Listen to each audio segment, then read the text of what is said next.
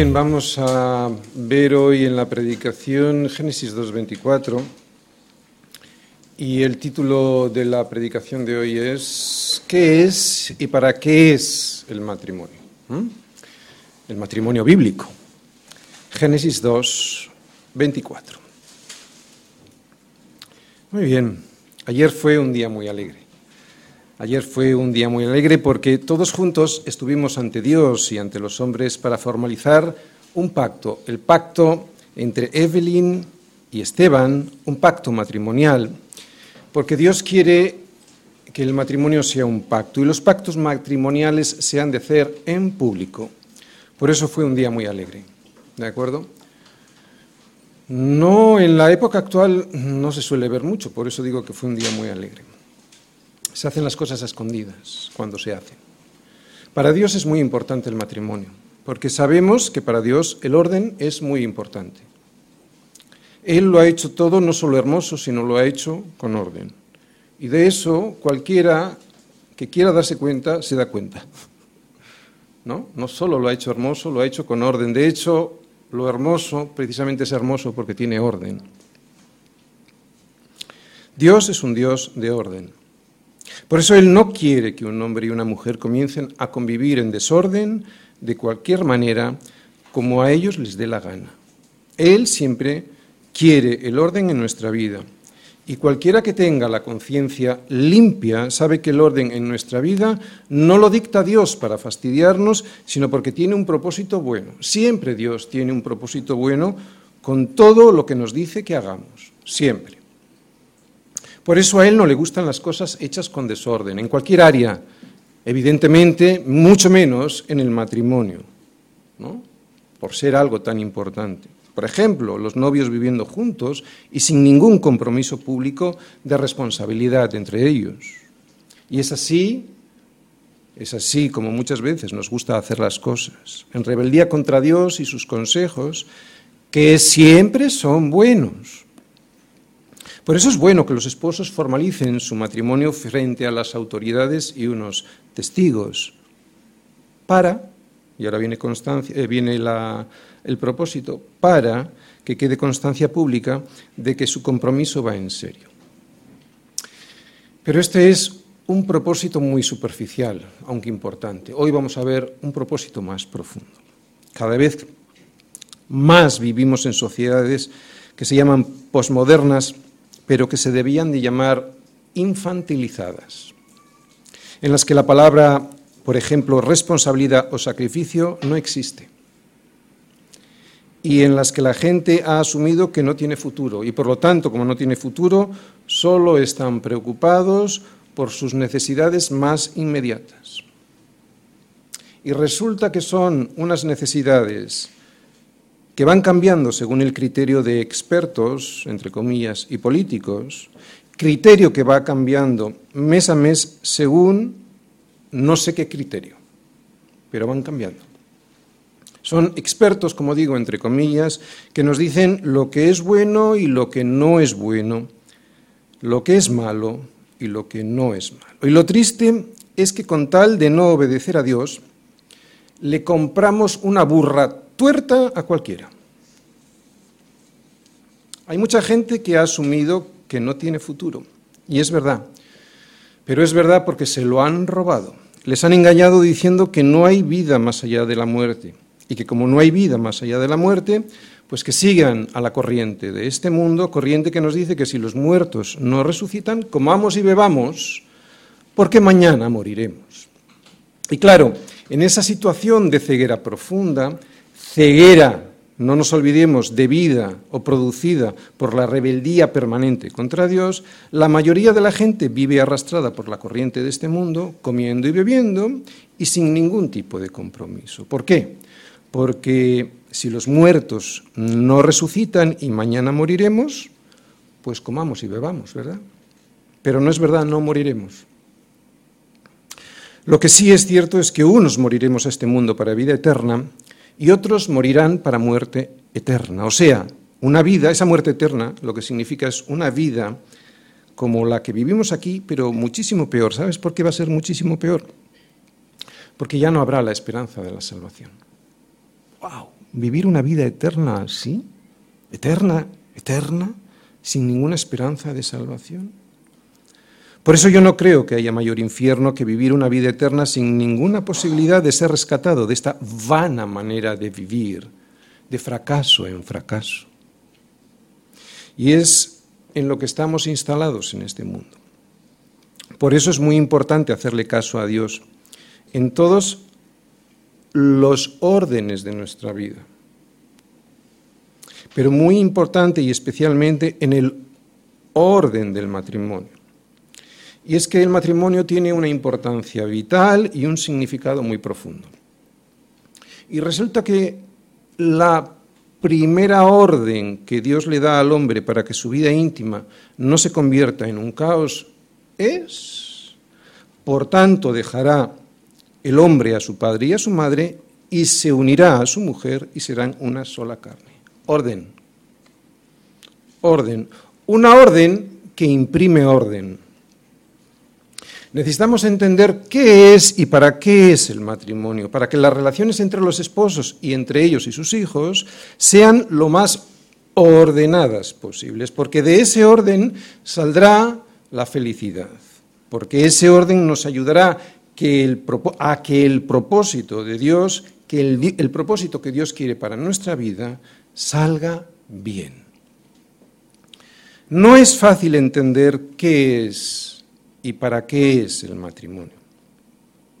No porque no esté claro en la escritura, sino por nuestra rebeldía. Lo vuelvo a decir, no es fácil saber qué es y para qué es el matrimonio. Este es uno de los secretos de Dios que aunque es fácil de entender para aquellos que tienen la conciencia limpia, está escondido a nuestra naturaleza, precisamente por ser nuestra naturaleza una naturaleza caída.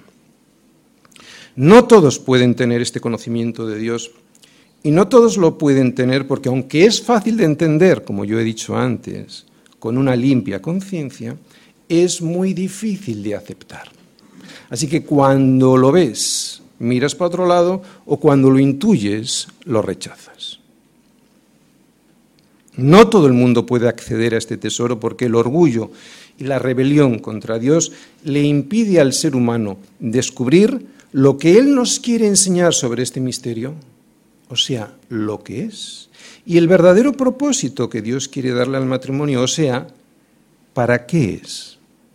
Y te aseguro que la carne, que para nada aprovecha, rechaza con fiereza este propósito, esta definición, lo que es y para qué es.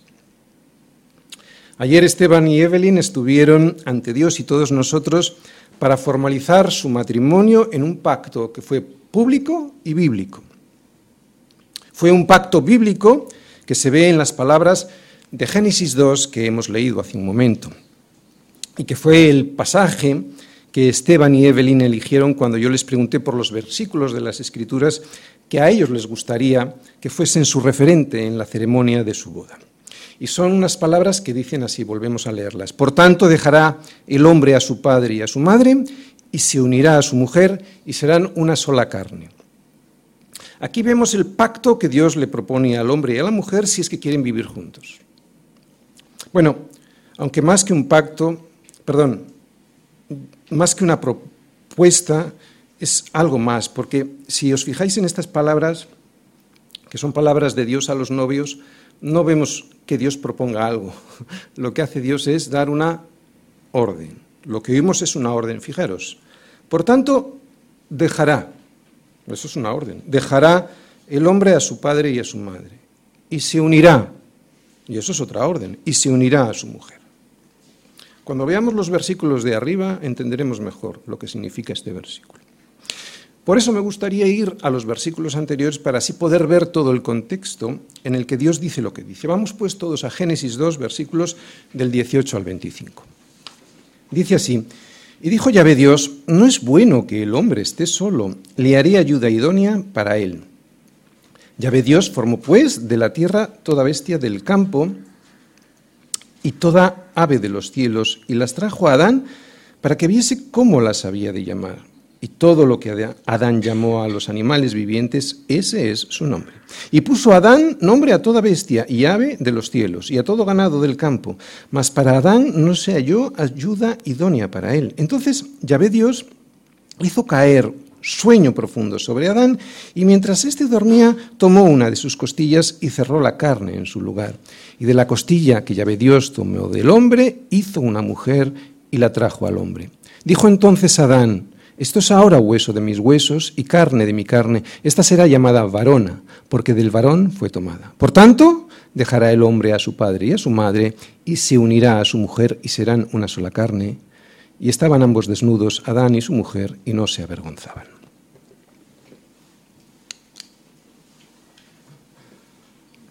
Y dijo Yahvé Dios, no es bueno que el hombre esté solo, le haré ayuda idónea para él. Hay mucha ternura en estas palabras, mucha más de lo que nos podríamos imaginar, sobre todo porque estamos acostumbrados a leer estos versículos. Porque aquí en estas palabras podemos ver cómo Dios siempre está sosteniendo y proveyendo al hombre para que no le falte de nada.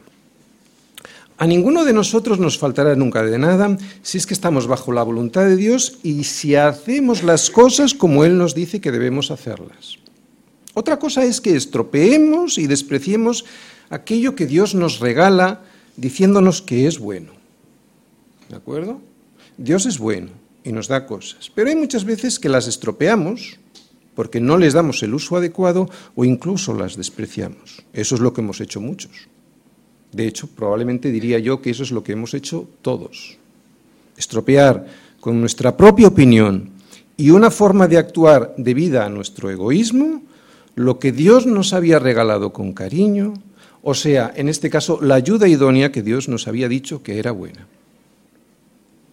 El mundo insiste llamar a lo bueno, a lo malo bueno y a lo y a lo bueno malo. Insiste en hacer de la luz tinieblas y de las tinieblas luz. Pero nosotros no.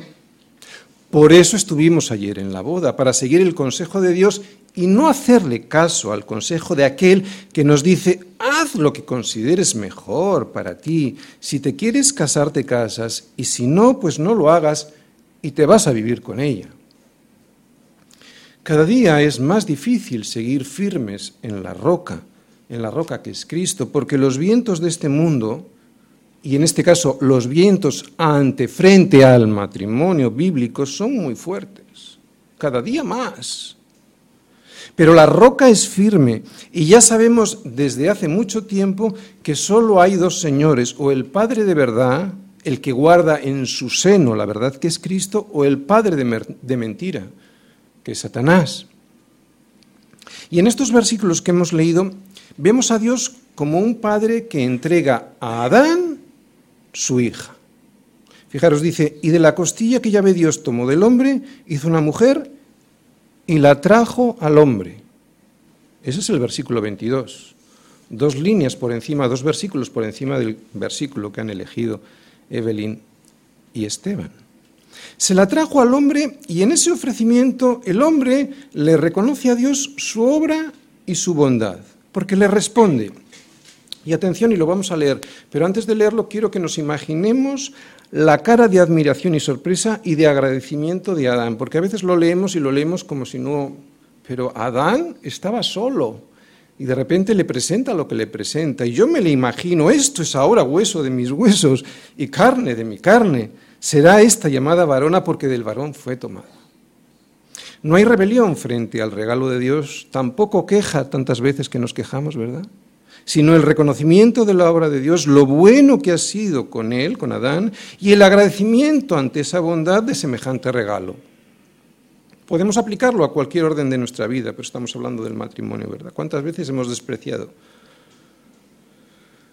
Pues es en el siguiente versículo, el versículo que Esteban y Evelyn eligieron para su boda, en donde vemos la respuesta de Dios, la respuesta que Dios le da a Adán ante esta sorpresa y agradecimiento por el regalo que acaba de recibir.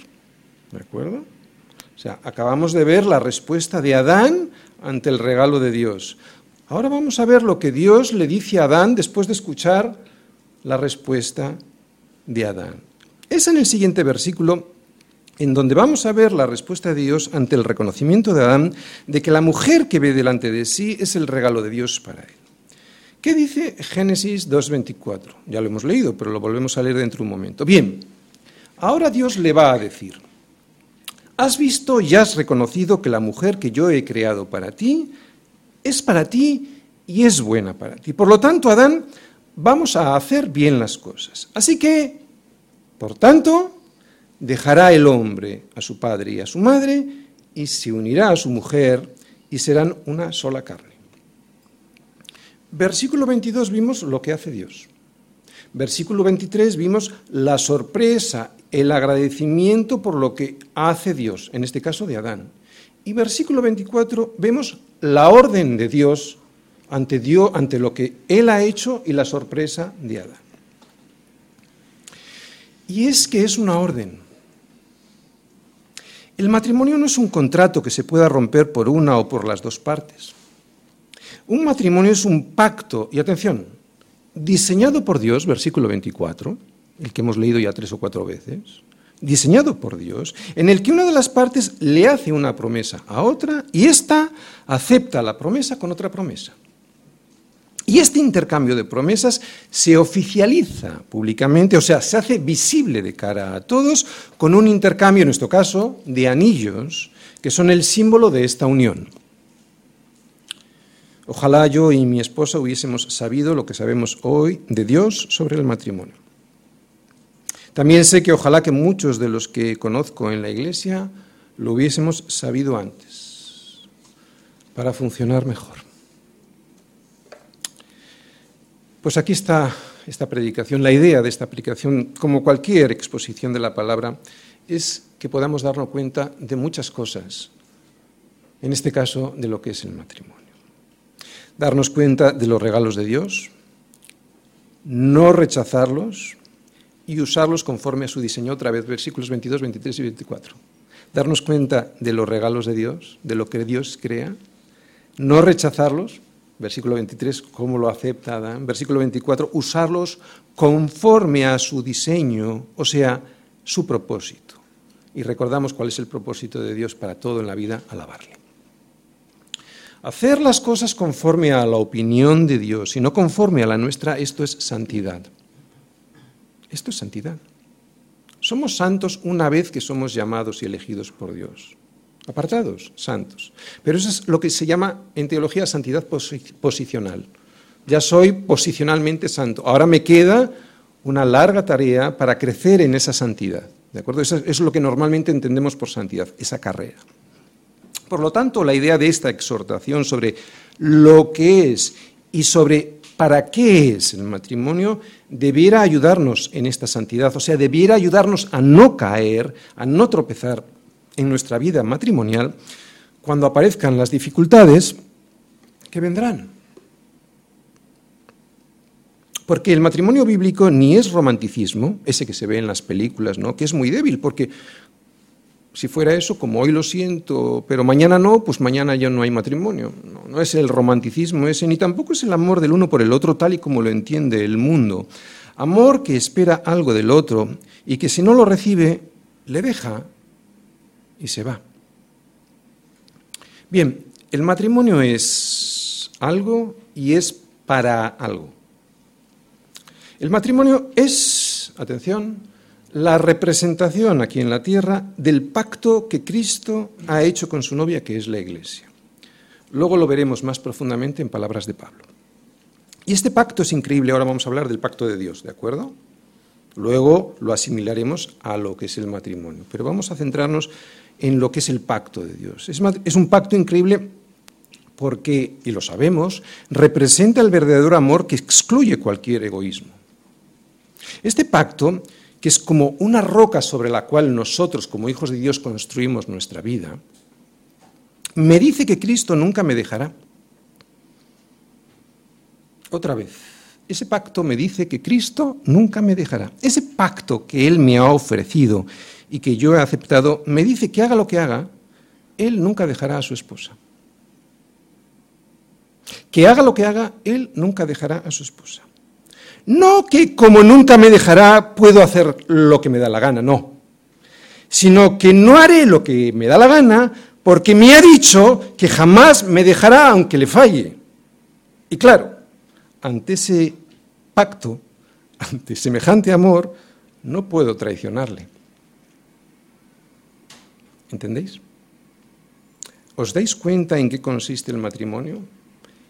Es, luego vamos a ver para qué, es un pacto que fue diseñado por Dios y que fue representado por Cristo mismo en la tierra y sellado con su sangre sobre la cruz, pacto que entiendo y al cual nunca voy a serle infiel, porque me ha dicho que su amor por mí está basado en una decisión de Dios mismo, no mía, y que consiste en que me amará aunque yo no le ame, que me cuidará aunque yo le desprecie, que me sostendrá aunque yo me quiera escapar. El pacto que Dios hace es un pacto con sus hijos y con sus hijos. Este pacto es con sus hijos. Y ahora vamos a ver quiénes son sus hijos. Sus hijos, sus verdaderos hijos, son aquellos que viendo esto, o sea, que viendo, viendo este pacto, viendo semejante amor, aceptan el pacto que consiste, ahora por su parte, en no defraudar ese amor. Esos son sus hijos. No los que aprovechan ese pacto para decir, bueno, pues hago lo que me da la gana. ¿Entendemos? Así, pues, es como debe ser el matrimonio, un pacto, igual que el pacto que hizo Cristo con nosotros, un pacto fiel, nunca traicionado.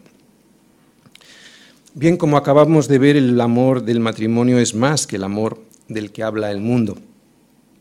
Amor que en cuanto me siento engañado, sentir, es, es que esta es la desgracia de este mundo, incluso de las iglesias, el sentir que cuando me siento engañado, desengañado o traicionado, lo dejo y a otra cosa mariposa.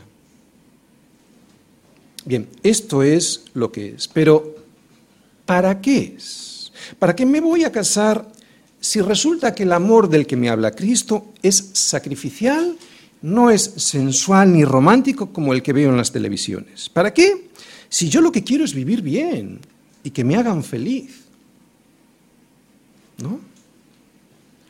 Solo se puede ser feliz en el matrimonio si entendemos que este, el matrimonio, es la representación del amor fiel y verdadero de Dios por nosotros. Y esto, esto, nos hará sufrir exactamente igual que Cristo sufrió por su iglesia. Pero ¿para qué? Seguimos insistiendo, porque hemos visto que es el matrimonio. ¿Pero para qué?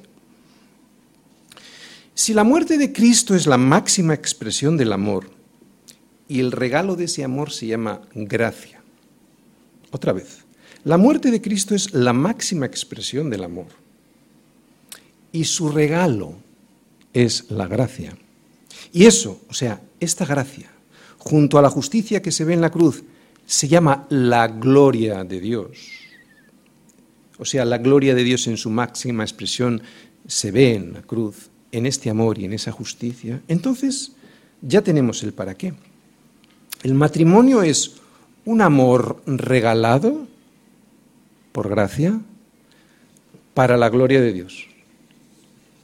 Ya lo sabíamos, pero ahora lo vemos más claro. No nos casamos para disfrutar, aunque disfrutemos. Nos casamos para mostrar la gloria de Dios.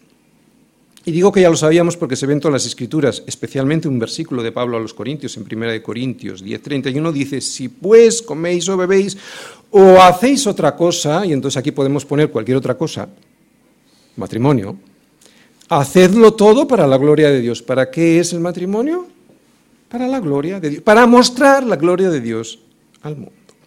El que no entiende esto, o el que lo entiende pero lo rechaza, no será feliz en el matrimonio porque está buscando su, propio, su propia satisfacción.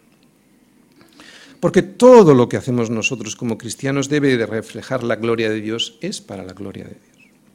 Es lo que dice Pablo cuando interpreta este versículo que han escogido Esteban y Evelyn, porque este versículo que ellos han escogido lo interpreta muy bien Pablo en Efesios, bueno, muy bien, ¿cómo, no lo va a interpretar mal? ¿no? Pablo en Efesios, ahora vamos a ir a Efesios, id mirando a Efesios 5, 26, 33. Eh, el anterior, el 25, dice, fijaros, leemos, maridos, esta sería, vamos a decir, este versículo sería la interpretación, ¿vale? Maridos, amad a vuestras mujeres así como Cristo amó a la iglesia y se entregó a sí mismo por ella.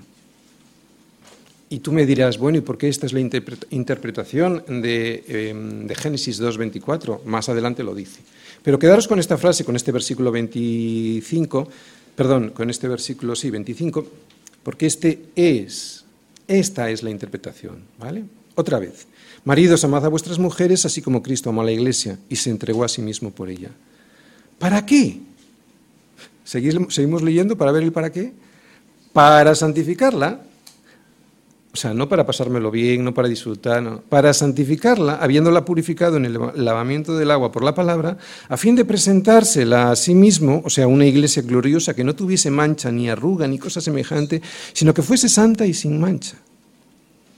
Esto es lo que hizo Cristo por su iglesia. Así también, dice él, los maridos deben amar a sus mujeres como a sus mismos cuerpos. El que ama a su mujer a sí mismo se ama, porque nadie aborreció jamás a su propia carne, sino que la sustenta y la cuida, como también Cristo a su iglesia, porque somos miembros de su cuerpo y de su carne y de sus huesos. Por esto, y aquí viene el versículo de Génesis 2.24, por esto, o sea, este es el motivo, este es el propósito, aunque ya lo hemos dicho antes arriba, para santificarla. Por esto dejará el hombre a su padre y a su madre y se unirá a su mujer y los dos serán una sola carne. Grande es este misterio, mas yo digo esto respecto de Cristo y de la Iglesia. Por lo demás, cada uno de vosotros ame también a su mujer como a sí mismo y la mujer respete a su marido. Muy bien, para esto es el matrimonio. Qué chasco, más de uno al escuchar esto, ¿no? Para que el marido pueda santificar a su esposa, aunque eso le cueste lo que le costó a Cristo, la muerte. Y ella, al ver semejante amor, respete a su marido y le ayude en esa labor. ¿Os dais cuenta, Cristo y la Iglesia? Cuando esto lo entiende el marido, deja esperar lo que no puede esperar del matrimonio. Ser satisfecho sí o sí, porque esto se llama egoísmo. Y entonces se sacrifica. Recordad esta palabra a los hombres, se sacrifica. Y cuando esto lo entiende la esposa, ama a su marido porque la está santificando para hacerla hermosa, como Cristo hizo con su iglesia sobre una cruz. Y este amor se llama respeto. Sacrificio para la santificación, respeto por esa santificación.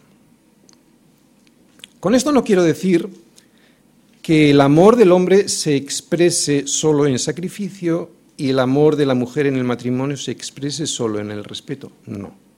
¿Por qué? Porque el hombre también tiene que mostrar respeto y la mujer sacrificio. Pero, debido a nuestras diferencias y a las funciones más bien que diferencias, a las funciones que el hombre tiene en el matrimonio y tiene en la mujer, Especialmente se ve el amor del hombre en el sacrificio y especialmente se ve el amor de la mujer en el respeto a ese sacrificio. Esto es reflejar la gloria de Dios sobre la tierra. ¿Os dais cuenta? Esto es lo que hizo Cristo por su iglesia. Si esto es lo que hizo Cristo por su iglesia y Pablo nos dice que el matrimonio es eso, entonces esto es reflejar, hacer esto es reflejar la gloria de Dios sobre la tierra. Ya sé que no es muy atractivo para muchos, pero esto es lo que es. Por lo tanto, todos los que aquí estamos casados debemos darle gracias a Dios por habernos dado el entendimiento necesario para saber qué es y para qué es el matrimonio. Esto es lo que debiéramos anhelar en nuestras oraciones cuando pedimos por nuestro matrimonio rogarle al Señor que nos dé la fuerza necesaria para atravesar esta travesía juntos para la alabanza de su nombre. Para propósito, la alabanza de su nombre. Fuerza, santidad y mantenimiento del Señor es lo que necesitamos en el, matrimonio. Fuerza, santidad y mantenimiento del Señor es lo que yo deseo para los matrimonios de nuestra iglesia. Esto es locura a los hombres que no han nacido de nuevo. Pero el mundo debe saber, a través de nuestro matrimonio, que Dios lo puede hacer posible. Este mundo debe saber que sin Dios el matrimonio es una farsa que termina más pronto que tarde. Sí, El mundo debe saber que con Dios el matrimonio es muy difícil, pero que sin Cristo es imposible. El mundo no puede saber qué es y para qué es el matrimonio sin aprenderlo de Dios. ¿Recordáis quién creó el matrimonio?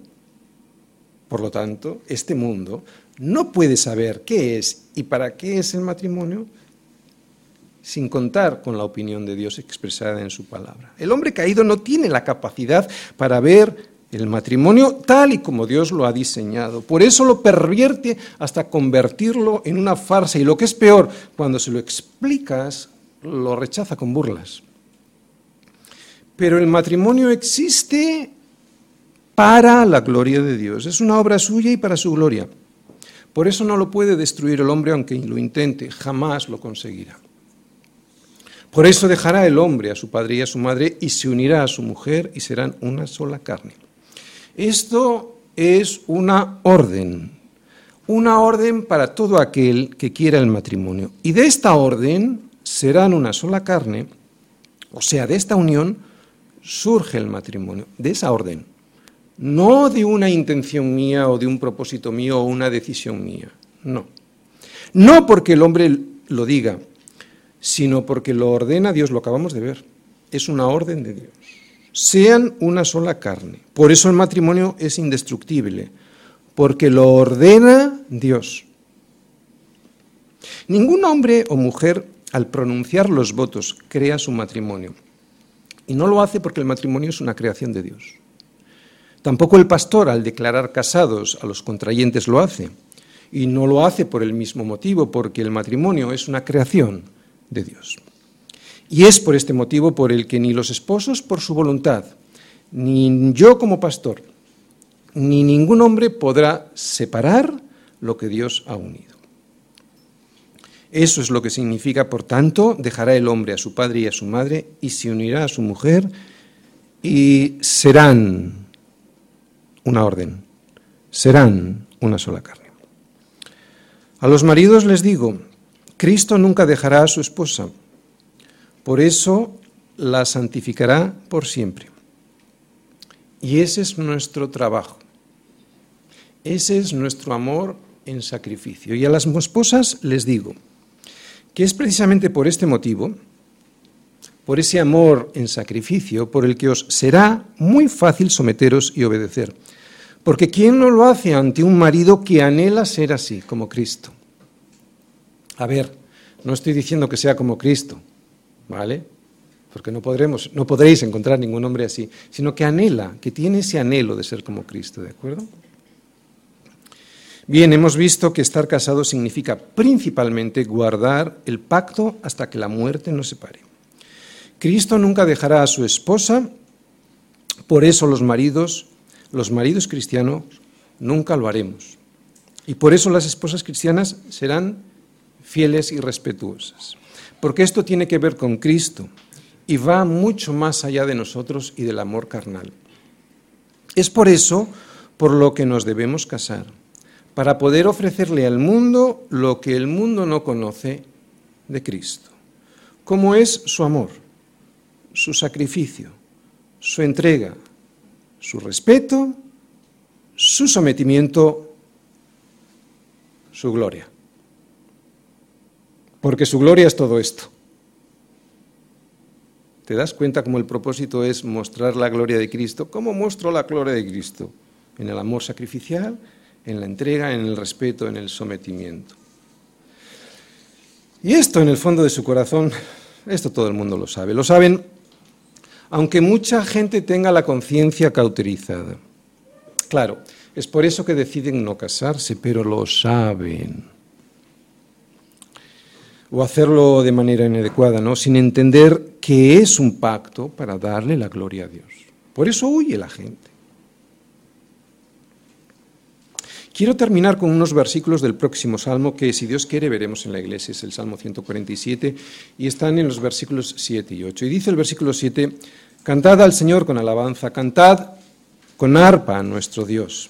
Y digo yo antes de leer los siguientes versículos, sí, Hacedlo los débiles y los patosos. Gloria a Dios porque, versículo 10, No se deleita el Señor en la fuerza del caballo, ni se complace en la agilidad del hombre.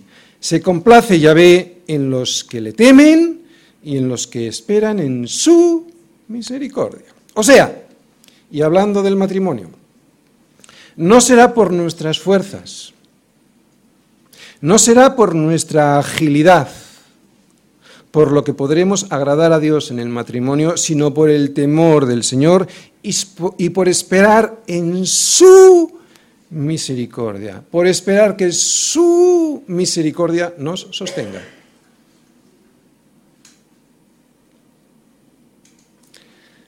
No es por nuestras fuerzas, no es en nuestra carne es en el temor del Señor y te aseguro que con ese temor te viene todo el entendimiento de lo que estás haciendo mal y por su misericordia que nos sostiene. Esto en todas las áreas de nuestra vida, pero especialmente en el matrimonio. ¿Por qué? Porque si el matrimonio es tan difícil de sostener, solo podrá ser el Señor quien lo haga. ¿A quiénes? A aquellos que esperamos en su misericordia. No lo va a hacer en otros sino en aquellos que tienen el temor del Señor y que esperan en su misericordia. Esperar en su misericordia es tener fe en que Él hará todas las cosas. No que yo me cruce de brazos, evidentemente, sino que el temor del Señor me dará el entendimiento necesario para hacer lo que tengo que hacer, sabiendo que Él en su misericordia me va a sostener. No hay más, no se puede esperar más que en su misericordia. Y eso cada mañana. Los que así esperamos en Él, sabemos que por las misericordias del Señor no hemos sido consumidos porque nunca decayeron sus misericordias. Nuevas son cada mañana, grande es tu fidelidad, Señor, en el matrimonio también. El matrimonio no siempre va a ser fácil. De hecho, es seguro que los problemas surgirán y a veces de una manera hasta violenta.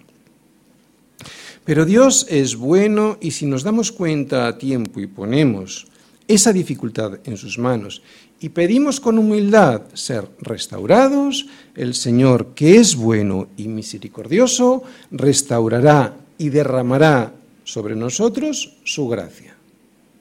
¿Por qué? Porque mi hermano, cuando el pecado abundó, sobreabundó la gracia.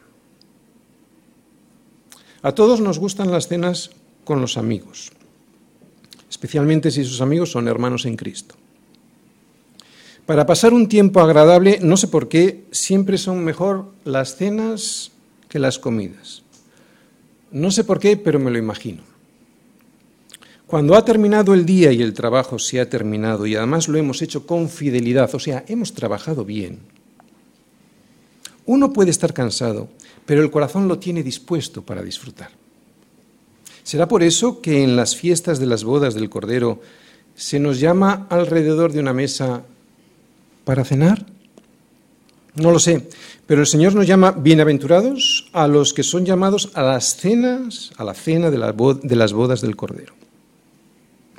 El descanso al que seremos llamados, después de haber hecho bien nuestro trabajo, será extremadamente deleitoso. Y no hay trabajo más importante para un esposo y su esposa que concluir con éxito el mandamiento de cuidar nuestro matrimonio. Así que los que estamos casados, pongámonos manos a la obra para que ese final llegue a buen puerto. Es cierto que a veces el matrimonio no parece un lugar lleno de felicidad y armonía, pero tampoco a Cristo le resultó fácil morir por su esposa ni le resultó sencillo limpiarla con su sangre. Pero fue gracias a su sacrificio por lo que podremos entrar a cenar en las bodas del Cordero. Por eso merece la pena pelear por entrar. El Evangelio es la única verdad que merece la pena creer y el matrimonio es el mejor ministerio por el que podemos luchar. La Iglesia no es perfecta y se tiene que santificar, al igual que les pasa a nuestros matrimonios. Pero Jesús nos invita a esa fiesta. Participemos pues ahora como una sombra de la cena del Señor.